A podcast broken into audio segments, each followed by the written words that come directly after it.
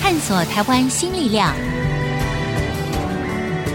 开拓未来新视野。春风华语聚焦台湾，沈春华主持。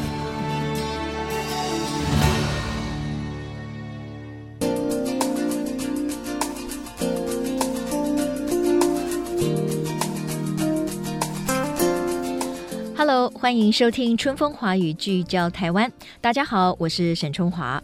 我们都知道呢，这个数量非常庞大的垃圾啊，这个是环境保护跟我们生态保育的一大危机嘛，哈。但是在岸上的垃圾呢，或许我们还可以捡一捡，可是海里面的垃圾该怎么办呢？而且它的数量可能更庞大。台湾呢是四面环海的，随着海流啊、人潮的来来去去啊，其实我们无可避免的也要面对大量海洋废弃物的问题。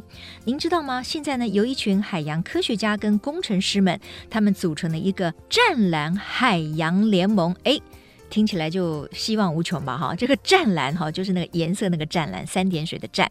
他们提出了一个海洋界吸尘器的概念，因此呢，他们现在打造了一架呢，据说啦是能够自动搜集海洋垃圾的战斗机，哈，这个战也是湛蓝的湛。那我想研发的过程当然是相当的艰辛了，现在呢也已经推出第二代了。不过让我们好奇的是，究竟这一部战斗机它的战力如何呢？真的能够为台湾绵长的海岸线带来更为清新的风景吗？今天来到我们节目现场的就是台湾湛蓝海洋联盟的执行长陈思颖，思颖你好。沈姐你好，各位听众大家好，我是陈思颖。哎，欢迎思颖啊！我们的节目现场呢，又来了一位有理想、有抱负的台湾年轻女孩哦。因为就像上一次我们访问的嘉佑一样，她们年纪都很轻，可是她们关注的层面呢，真的非常有理想性哈，而且也都付诸了行动。好，那我首先请思颖哈，你稍微介绍一下你自己的学经历好了哈。我知道你就是读那个海洋大学嘛，对不对？对对对，我是海洋大学环境化学与生态研究所毕业的。嗯，这就是为什么你把你的关注投入在海洋垃圾的清理吗？其实不是诶、其实早期我也是跟一般人一样，嗯，就是把海边当做一个游憩的地点，玩一玩以后就走了。可是近几年因为开始学潜水，了解到海洋垃圾环境正在恶化，嗯所以刚好工作几年了，觉得有能力，或许我们可以来为环境做一点事情。嗯嗯嗯，那你可以先说明一下目前哈、台湾的渔港它的数量啊，还有那些漂浮垃圾的情况吗？全台湾的渔港密度是世界之最，平均每六点八公里就有一座渔港。哇哦，对，所以整个台湾的海岸线加起来总共有两百二十座渔港，嗯嗯嗯嗯那其中有九个是第一类渔港，然后嗯其哼他的是第二类渔港。嗯哼，然后我们跑了许多大大小小的渔港，发现其实啊，漂浮性海洋垃圾的议题及问题真的比我们想象中的还要严重。嗯嗯嗯，你自己也实地去访问过，去看过那些渔港吗？那你看到的是什么？嗯，我看到的大部分的垃圾都跟民生脱不了关系耶，比如说比如说可能是煮饭的米袋，米袋，对，买菜的红白塑胶袋，哎，那为什么它会出现在渔港的上面呢？你是说他们就随手一丢啊？嗯，有这个可能。那最多的是什么？保特瓶吗？好像我们印象中都是这个。哦，最多是保特瓶啊，保特瓶真的是最多的。嗯哼，所以那个情况你觉得是越来越严重？嗯，这样子看起来真的是有越来越多的趋势。啊哈，那如果这些所谓的渔港附近的这些漂浮的海洋垃圾不清理的话，那会造成什么样的问题呢？哦，如果这些垃圾呢不清理的话，可能在风向改变的时候，或者是退潮潮流流向改变的时候，嗯他们可能都会流到外海去了。那这样子的话，就更没有办法处理了，嗯，对不对？所以你的意思就是说，趁着他们还在我们可以伸手可及或者可以处理的渔港附近漂浮的时候，我们在这个时候就应该尽量把它打捞上岸。对对对，要赶快捡起来，不然出去就更难了。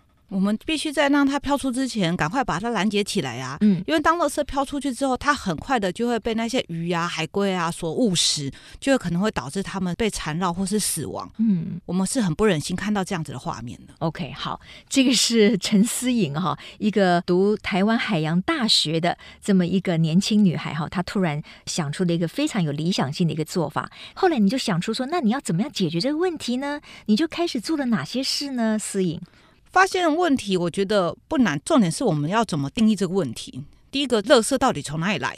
嗯第二个，这垃圾到底有没有人收？所以就根据了这两个问题，我们开始了田野调查。嗯，对，后来发现其实整体而言，只有百分之十的渔港有获得相对充足的清洁配置。嗯那没有人清了怎么办呢？去问了一下当地的居民，后来想到啊，如果没有人清，不如我们就让机器来清好了。嗯这也是整个战斗机开始发想的初衷。 ，OK，你是说有一些渔港，尤其是它可能是比较相对大的渔港，或许是他们当地的一些单位或者是组织，可能有一些类似的清洁的经费啦。可是呢，可能打捞的也很有限，对不对？啊，那就更不要说那个比较小的，甚至比较没有资源的那些小的渔港。所以呢，私隐就发现说，哦，原来我们台湾有这么多的渔港，然后密度是最高的，可是呢，漂浮在这些渔港上面的垃圾呢可多了，而且呢，可能跟我们日常民生有关，比如说住在旁边的那些工人们啦，他可能吃完饭，对不对？因为也很累嘛，那顺手就把便当盒啊，或者是喝完的保特瓶，就把它扔到海里面去啊。嗯，这种情况还蛮多的，尤其是我们在捡垃圾的时候，观察到一个非常有趣的现象，就是夏天时候的保特瓶数量远大于冬天。嗯后来我们开始做一些人物的观察，发现因为这些义工啊、民众，因为夏天热的时候对水的需求量就大，嗯，对，冬天没有那么大的时候就喝的比较少，夏天需求量大，喝的比较多的时候就丢的比较多。 OK，好，所以喝多少保特瓶，然后呢，那个海洋上就会飘多少个保特瓶哈，所以当然造成了我们环境的污染以及这个海洋的一个负担。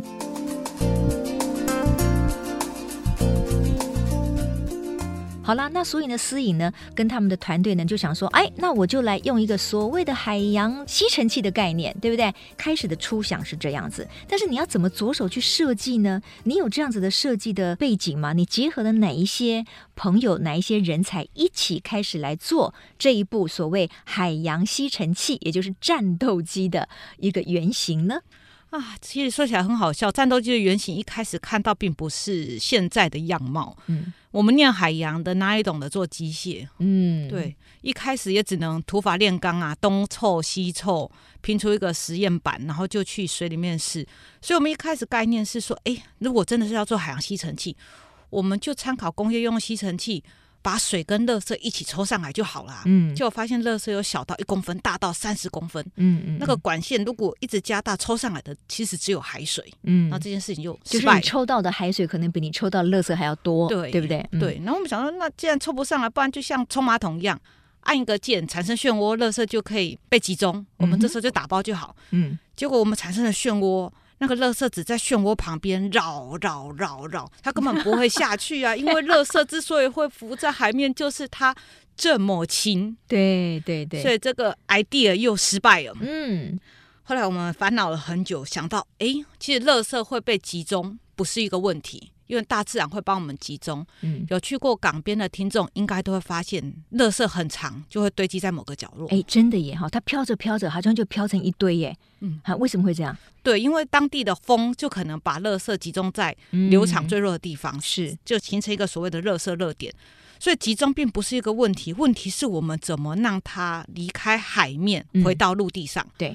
所以才有了第一代战斗机的概念，我们不如做个输送带好了，嗯，把垃圾先集中集之后中，，然后输送到岸上，对然后再给它清运掉。没错，哎，这个想法听起来可行哦。可是结就果结果还是失败，因为潮差真的很大、啊，有些港潮差可能一两公尺，输嗯送带两公尺就可以搞定，可是有些港潮差可能要四公尺，嗯，对，那输送带就很长很长。很长，嗯，，对，所以我们最后做了一个很迷你的输送带，旁边给它放一个，后面给它放一个垃圾篮。嗯对，只要提到垃圾篮，我们只要清垃圾篮就可以的概念就是萌生了。对也就是说，我们只要把那个垃圾篮从海面捞起来，捞起来，拿去倒，就跟叫倒家里的垃圾一样轻松。哎对再换一个新的下去，它又可以继续收。哎，听起来又燃起了希望哦。这个看起来也不错啊。结果呢？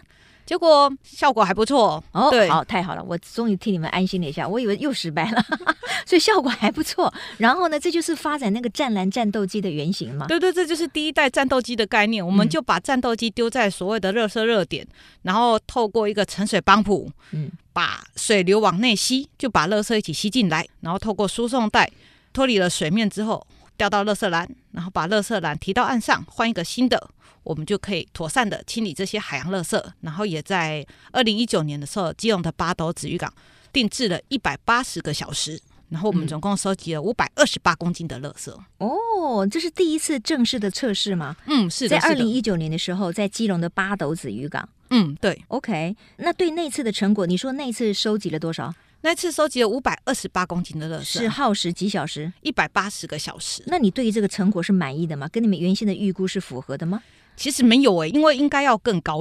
我们这一次的实验虽然是每小时收二点九三公斤的垃圾，但其实我们把它丢在垃圾热点的时候，遇到一个很大的困境，嗯，很大的困境，就是渔港的垃圾其实不单单只是积在角落，嗯当渔船开出去的时候，那个垃圾是散布在整个港面的。啊，它就没有办法集中处理了，对不对？对它就那变成散开来了。没错，所以一个角落机器清理的范围是如此有限，我们看到这么多不能收，嗯那种心情是很难过的。对对对，然后再来第二个就是台湾是受季风影响很很、大。很显著的地方。嗯嗯嗯，对我们那时候从六月做到十月，夏天的时候吹西南季风，我们的成果非常丰硕。嗯可做到十月的时候，东北季风一来，其实我们的机器一个垃圾都收不到。嗯，各位听众，我不知道各位的感觉怎么样，但是我听到这边呢，我实在是很替思颖的还有他们的团队担心哈。而且我就突然想到了一个小时候看的故事，就是《愚公移山》，就是明知不可为而为之了哈，但是呢，就是充满了这个热情。好啦，在广告回来之后呢，我们就要请这个思颖继续来谈，到底他们是用什么样的资源，比如说这些费用谁出呢？然后他们有没有真正的工程师帮他们不断的改进这个中间的原理呢？现在的所谓战斗机的第二代，如果放到了渔港当中，它的成果又是如何呢？马上再回到春风华语聚焦台湾。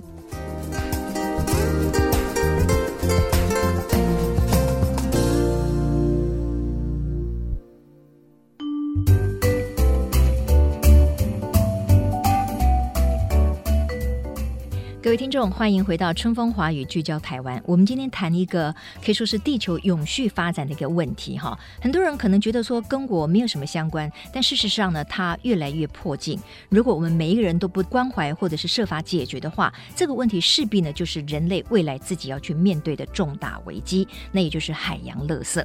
然后呢，我们发现很多的年轻人其实也不断的在思考这个方法。在我们现场呢，接受我访问的就是台湾湛蓝海洋联盟的执行长陈思颖，是一个年轻的女孩。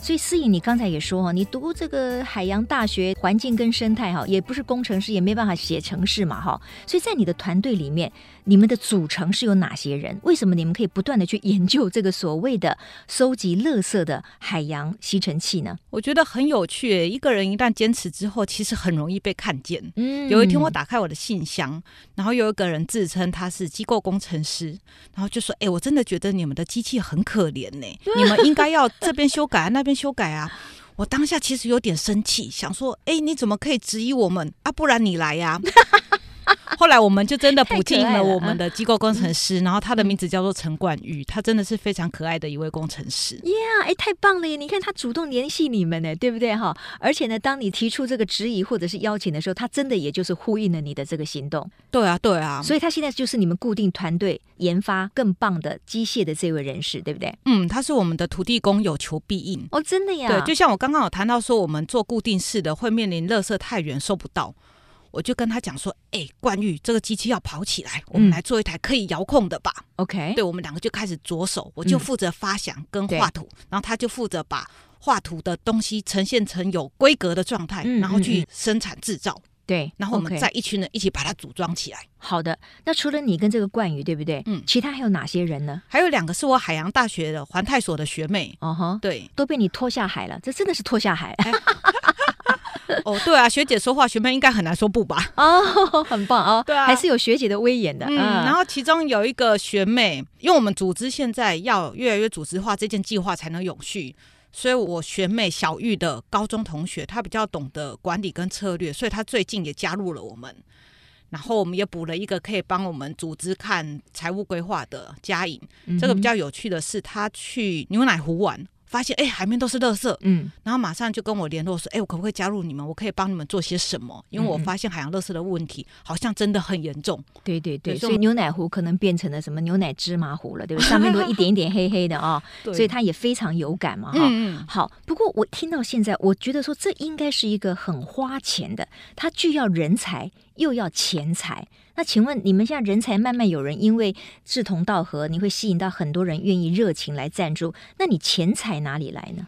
其实我觉得还蛮感激的，就是这个社会有一些社会议题的竞赛，对我们大部分的钱就是参加这些社会啊公益议题的竞赛嗯得到的。哦，我知道了，你们好像还参加过一个什么 Johnny Walker 的比赛，然后你们也获奖，对不对？嗯梦想是不是？梦想梦资助想计资划助计划，没错哦所以你们的梦想当时也说服了评审，那这样子可以得多少钱呢？我们在 Keep Working 的时候拿到了一百万，扣完税之哦后，我们实际获得了九十万。嗯哼，嗯嗯，那当然，我觉得还是不够，因为你从你开始想要做这件事情到现在几年了，嗯，四年喽。我觉得你胆子很大哎。你当时是一个人嘛，然后据说你一开始是拿自己的储蓄出来啊，对呀、因为我们一开始最早参加比赛的时候，它是有分为几个阶段，你要过这个阶段才能拿到下一个阶段的赞助金。嗯，那要达到下一个阶段之前，必须先做出一些有成就的东西。嗯嗯，所以嗯那时候就拿了自己的存款，嗯想说啊，不然先做做看，或许我们拿到下个阶段之后，就可以再把钱补回来。对对，所以就是整个第一个比赛，我们总共拿了大概三十万，嗯但其实因为什么都不懂，又踩了很多地雷，其实我们烧掉了五十万。哦，所以那钱并没有补回来。 你的父母亲知道你想要长期投入做这个，他们的态度跟想法是什么？刚开始其实他们是蛮反对的，因为他们觉得，哎，这是政府的事，你不要多管闲事。哎，然后你一个人凭什么觉得你可以改变环境？嗯，也会说不要做梦了，你就有一份好好的工作，你为什么不做？就不能好好的生活吗？嗯，哎，我听起来蛮合理的啊， 大部分的父母应该都会这样子问小孩吧？那你怎么回答呢？你怎么后来又可以说服他们呢？没有啊，我就问我爸说：“哎、爸，你有梦想吗哎呦，哎，这个帽子一套出来，我在想你爸应该怎么回答？”我爸气噗 噗啊，梦想，梦想，我那个年代那有什么资格做梦想？对梦想能当饭吃吗？ 诸如此类的。爸是个很务实的人，嗯一毕业以后就考进公务人员。嗯如果你不想工作，不如你回来考公务人员，不要再做有的没有的。嗯，我就跟我爸讲说。哎、爸，你没有梦想，那不是你的问题。我有梦想，这是因为我想做的事。嗯然后，其实我们周旋了很长，直到最近开始比较和谐，因为他看我也做出一点成绩。啊，对，我就跟我爸讲说，哎、爸，如果你真的很不支持，可是我就是我也没有要你支持啊，但是我不要你反对。嗯我觉得你一直反对我很难过，因为我的伙伴他们的父母都是如此的支持，哦，真的啊，对哇哦只有 OK 我自己想做这件事情却没有办法认同的时候，嗯我嗯拜托你不要反对。哦，当你这样子，就是把你心底的话跟爸爸妈妈讲了以后，那他们就被你说服了吗？没有欸诶、啊，没有。我本来想说感性的时刻应该来临了， 那怎么还没有呢？我妈就说好了好了，不要管他了，他想做就去做了。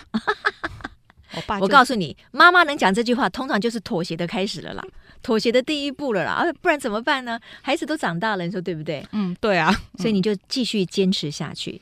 重点是你能不能够下定决心，你做的这件事情，它背后有没有一个原生的价值，以及你有没有办法不断的、不断的获得别人的认同而加入你，对不对？嗯，那显然你一路走来四年，看起来是有得到更多的认同，你才有办法一直做到现在嘛。好，那我就要请思颖来介绍一下，到目前为止这四年哈，他们想要呃利用做出来一个所谓的海洋吸尘器这样子的一个概念，然后呢来打理，尤其是台湾有两百二十个渔港浮在港口的这些垃圾，目前的成绩到底如何？这个所谓第二代的湛蓝战斗机，它多久的时间可以清出多少的垃圾？我们当初会做这个机器，是因为我们了解到，就是环境有一些现况，譬如说政府的资源不够，跟地方可能没有人可以操纵清洁船，所以才有了战斗机这个概念。那我们把战斗机做成的概念是希望它像小家电一样，所有的人都可以使用，都简单的使用这件事情就能落地。那目前战斗机设计的是一个遥控版的，可以具备鱼角娱乐。那它的体积大概多大呢？我看那个照片呢、我不知道听众朋友能不能想象，或者大家如果真的有兴趣的话呢，可以上网络去 Google 哈，去搜寻一下，就打什么打战斗机啊，啊，那个战哈是三点水，在一个七人太盛那个盛呐、哈，嗯 三点水一个盛， 这个战蓝战斗机哈，各位就会看到他们的现在的那个形式。我觉得它体积看起来是蛮大的，你说它是一个小型的啊、它其实不算大，它长四公尺，宽两公尺。以船舶大小来说，它不算大。嗯嗯，嗯对，就是比我们一般概念的渔船要小一点。嗯，对啊对哈对对对。 OK，然后像这样的一个战斗机，你说每一次出去可以收大概多少公升的垃圾？每一趟出去，一个提篮是一百三十公升，然后嗯理想状态下，每天可以为大海清除七十公斤。 OK，那这个它每一次出去的成本是多少？你没有算过吗？嗯，没有，因为它出去是靠什么？它是靠电力还是靠柴油还是什么它？靠电，对，因为电的碳排放量比柴油引擎少了约五分之四，它只有柴油引擎的五分之一，所以我们在设计的过程中，其实就想要做到环境友善。 OK，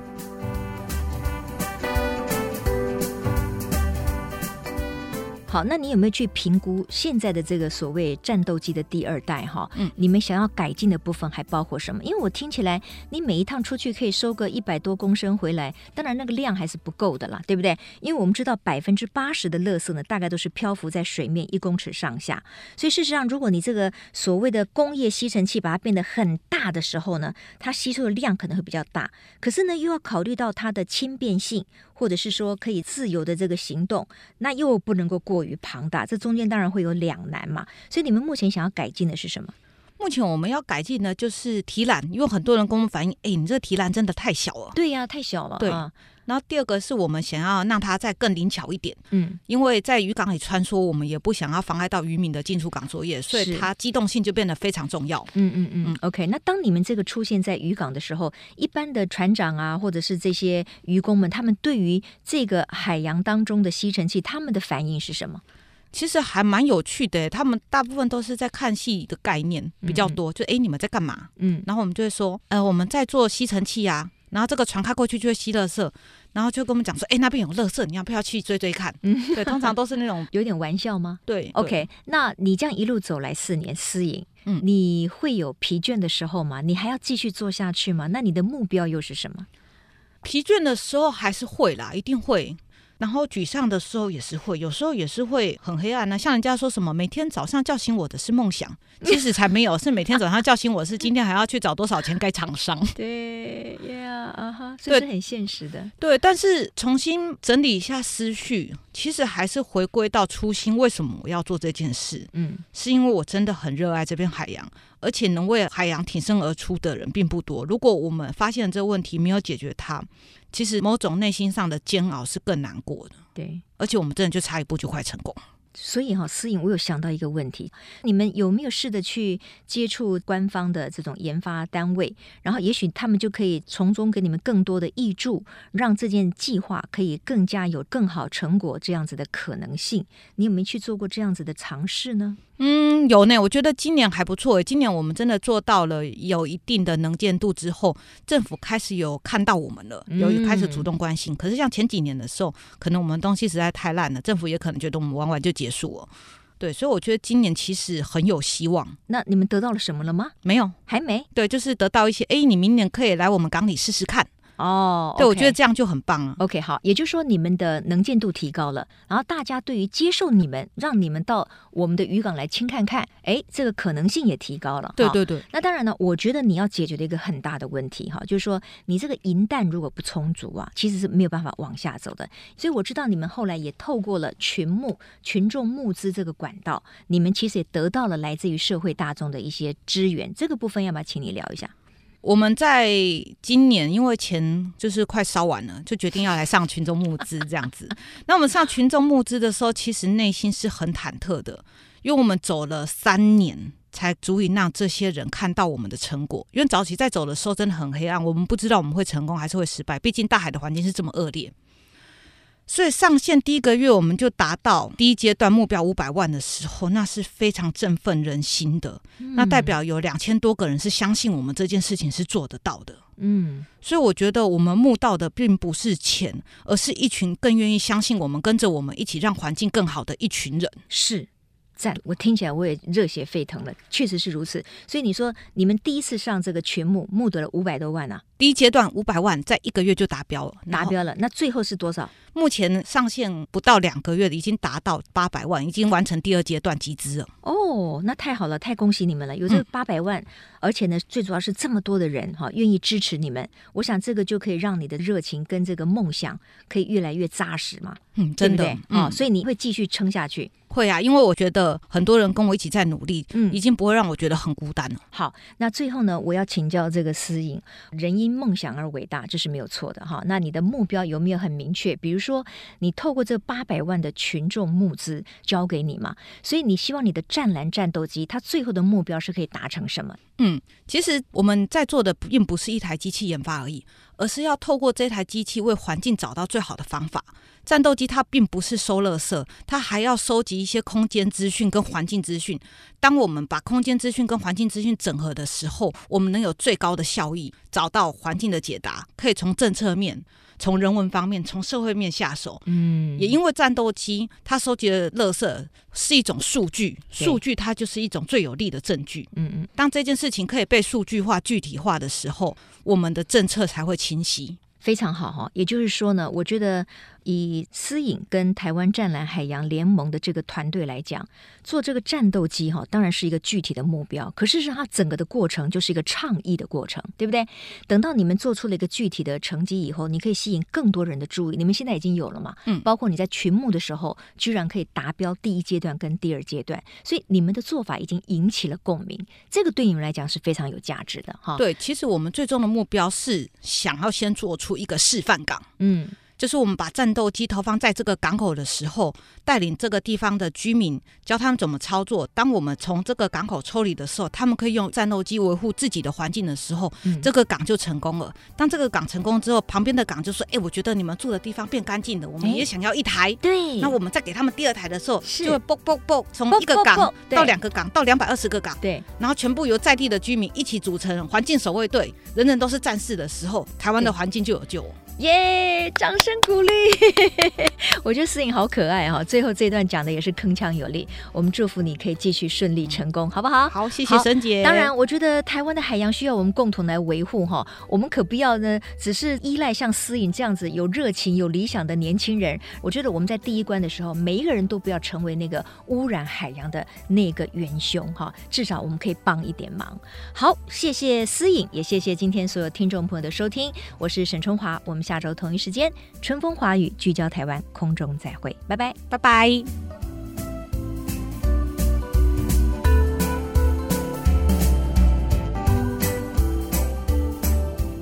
本节目由世界先进机体电路赞助播出，探索真相，开拓未来。世界先进机体电路与您一起聚焦台湾。